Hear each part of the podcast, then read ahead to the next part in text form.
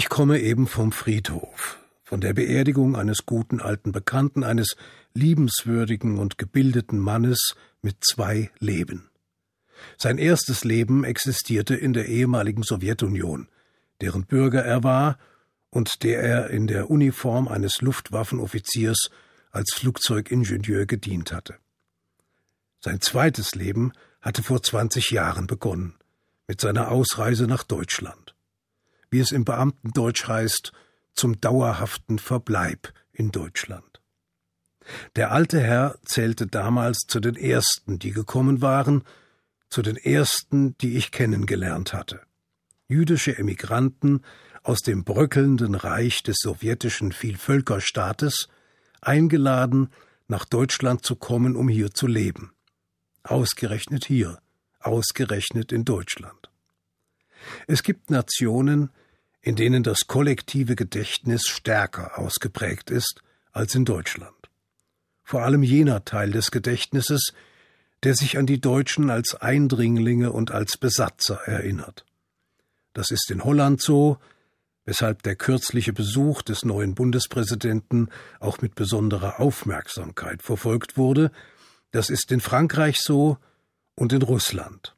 Gerade dort wird der 9. Mai, der Tag des Sieges über Nazi-Deutschland, besonders martialisch begangen, mit Pauken und Trompeten, Panzern und Raketen. Das war dort immer so, und so ist es auch heute noch. Zu jenen Zuwanderern, die seit Beginn der 90er Jahre des vorigen Jahrhunderts aus der einstigen Sowjetunion zu uns kamen, zählten viele einstige Soldaten der Roten Armee. Und wenn sie in einem bestimmten Alter waren, dann hatten sie mit hoher Wahrscheinlichkeit als Soldaten gegen die Wehrmacht gekämpft, im großen Vaterländischen Krieg, wie er dort auch heute noch genannt wird. Diese Vergangenheit, diese Erfahrung und diese Erinnerung muss ihr Weltbild geprägt, zumindest aber wesentlich beeinflusst haben. Es geht gar nicht anders.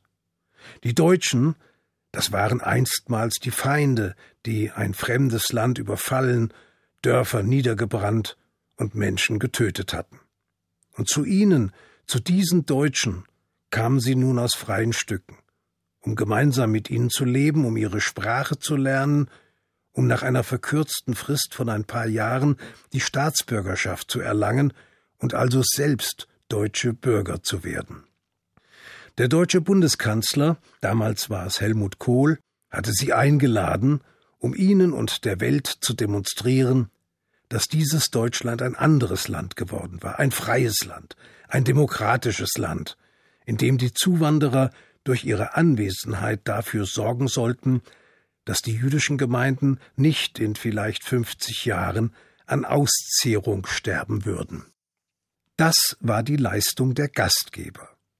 Die Leistung der Gäste war es, die ausgestreckte Hand zu ergreifen, den Versprechungen zu glauben und durch ihre Anwesenheit der Welt zu bekunden, dass sie voller Vertrauen in dieses andere Deutschland kommen, voll guten Glaubens und voller Zuversicht.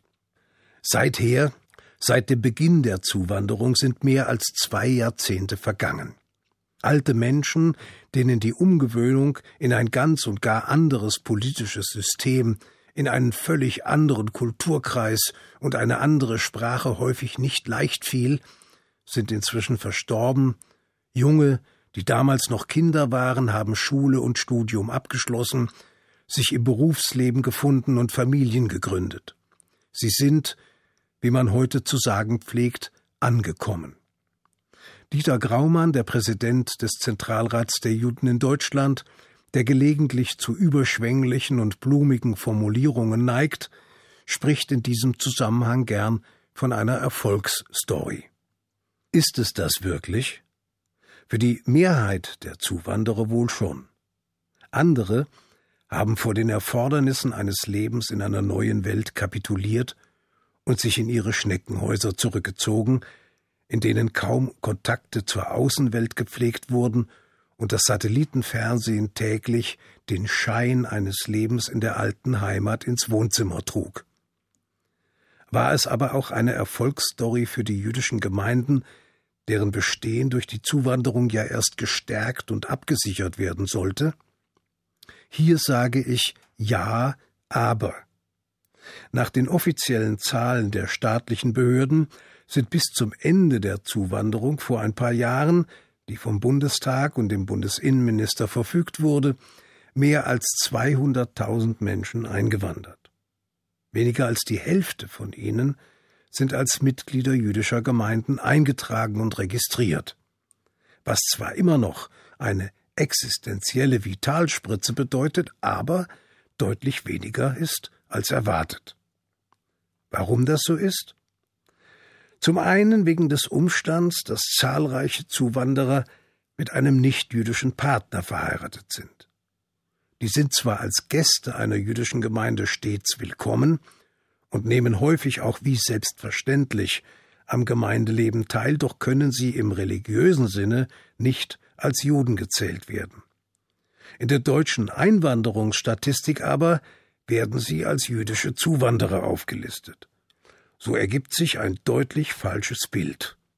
Wenn die Politiker und ihre Behördenmitarbeiter die notwendige rechnerische Differenzierung zum Maßstab erhoben hätten, dann hätte die Zuwanderung genau genommen nicht gestoppt werden dürfen, weil das Boot eben so voll doch noch nicht war. Ein anderer Grund für eine gewisse Schieflage ist die Erfahrung, dass manche Zuwanderer sich nach ihrer Ankunft gar nicht erst bei einer jüdischen Gemeinde angemeldet haben oder nach der Zeit erster Eingewöhnung wieder ausgetreten sind, so wie das bei katholischen und evangelischen Kirchengemeinden längst zu einer durchaus problematischen Erfahrung geworden ist. Nur hatten jüdische Gemeinden mit Austritten eigentlich nie ein Problem. Dazu war die Verflechtung zwischen Mensch und Institution einfach zu eng. Die neuen Erfahrungen in dieser Beziehung waren erst durch die Zuwanderer zu machen, deren Bezug zu ihrer Herkunft, zu Religion und Tradition häufig kaum vorhanden war.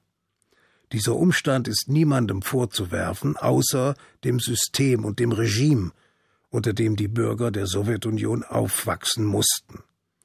Religion galt als verpönt, Religionsunterricht fand natürlich gar nicht erst statt, und wer dabei ertappt wurde, dass er mal in die Synagoge ging, musste ziemlich sicher mit Schwierigkeiten bei der Arbeit oder im Lebensumfeld rechnen. Weil die jüdischen Emigranten es in der Folge ihrer Sozialisierung gewohnt waren, dass kein Schritt ohne Erlaubnis von Staat oder Partei getan werden konnte, erschien es ihnen als Selbstverständlichkeit, dass jüdische Gemeinden staatliche Einrichtungen seien oder zumindest staatlich sanktioniert sein mussten. Also vermuteten sie, es sei ihre von den Behörden auferlegte Pflicht, sich nach ihrer Ankunft in Deutschland sofort bei einer jüdischen Gemeinde zu melden und um Einweisung in das neue Lebensumfeld zu bitten. Als ihnen jedoch bewusst wurde, was Religionsfreiheit bedeutet und dass hierzulande niemand in Kirche oder Synagoge gezwungen wird, entwickelten eine ganze Reihe von ihnen eine neue persönliche Freiheit und traten aus der Gemeinde wieder aus. Der Einwand, sie hätten ihre Erlaubnis zur Einwanderung schließlich nur ihrer Religion wegen erhalten und trügen deshalb auch eine gewisse Verantwortung, wurde zur Kenntnis genommen, mehr nicht. Der Vorteil dieser Entwicklung war die Tatsache, dass die Verbliebenen so etwas waren wie ein harter Kern. Sie begannen nun tatsächlich, sich aktiv am Gemeindeleben zu beteiligen, sie kamen in die Synagoge, nahmen am Gottesdienst teil, schickten ihre Kinder in den Religionsunterricht und wirkten also mit an einer Verfestigung des Fundaments, das ohne sie spürbar brüchig geworden wäre. Eines dieser Mitglieder, eine Dame aus dem harten Kern, eine verlässliche und eifrige ehrenamtliche Helferin in ihrer Gemeinde, gelernte Zahnärztin, aber hierzulande Sozialhilfeempfängerin, weil sie für ihren Beruf als zu alt empfunden wurde, habe ich dieser Tage gefragt, ob sie zufrieden sei mit ihrer damaligen Entscheidung, nach Deutschland auszuwandern. Sie sah mich nachdenklich und ein wenig traurig an. Ich bin, sagte sie, eigentlich wegen meines Sohnes und seiner Familie mit nach Deutschland gekommen. Ihm geht es gut, er arbeitet und hat sein Auskommen. Wenn sie aber, so fuhr sie fort, gewusst hätte, dass Russland sich so sehr verändern würde, wie es dann gekommen sei, ich glaube, dann wäre ich geblieben, dann dürfte ich arbeiten und müsste nicht immer beim Sozialamt um Almosen bitten.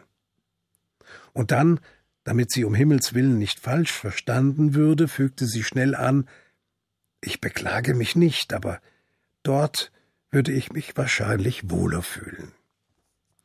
So sieht eine Erfolgsstory eher nicht aus. Keine Liebesheirat, sondern eine Vernunftsehe. In der nächsten Generation allerdings werden die Fragezeichen verschwunden sein. Dann werden sie nicht mehr sagen wir Russen, ihr Deutsche. Vielleicht wird es dann heißen wir jüdischen Deutschen. Und dann könnte womöglich noch ein Happy End daraus werden. Ich wünsche Ihnen einen guten Schabbat, Shabbat Shalom.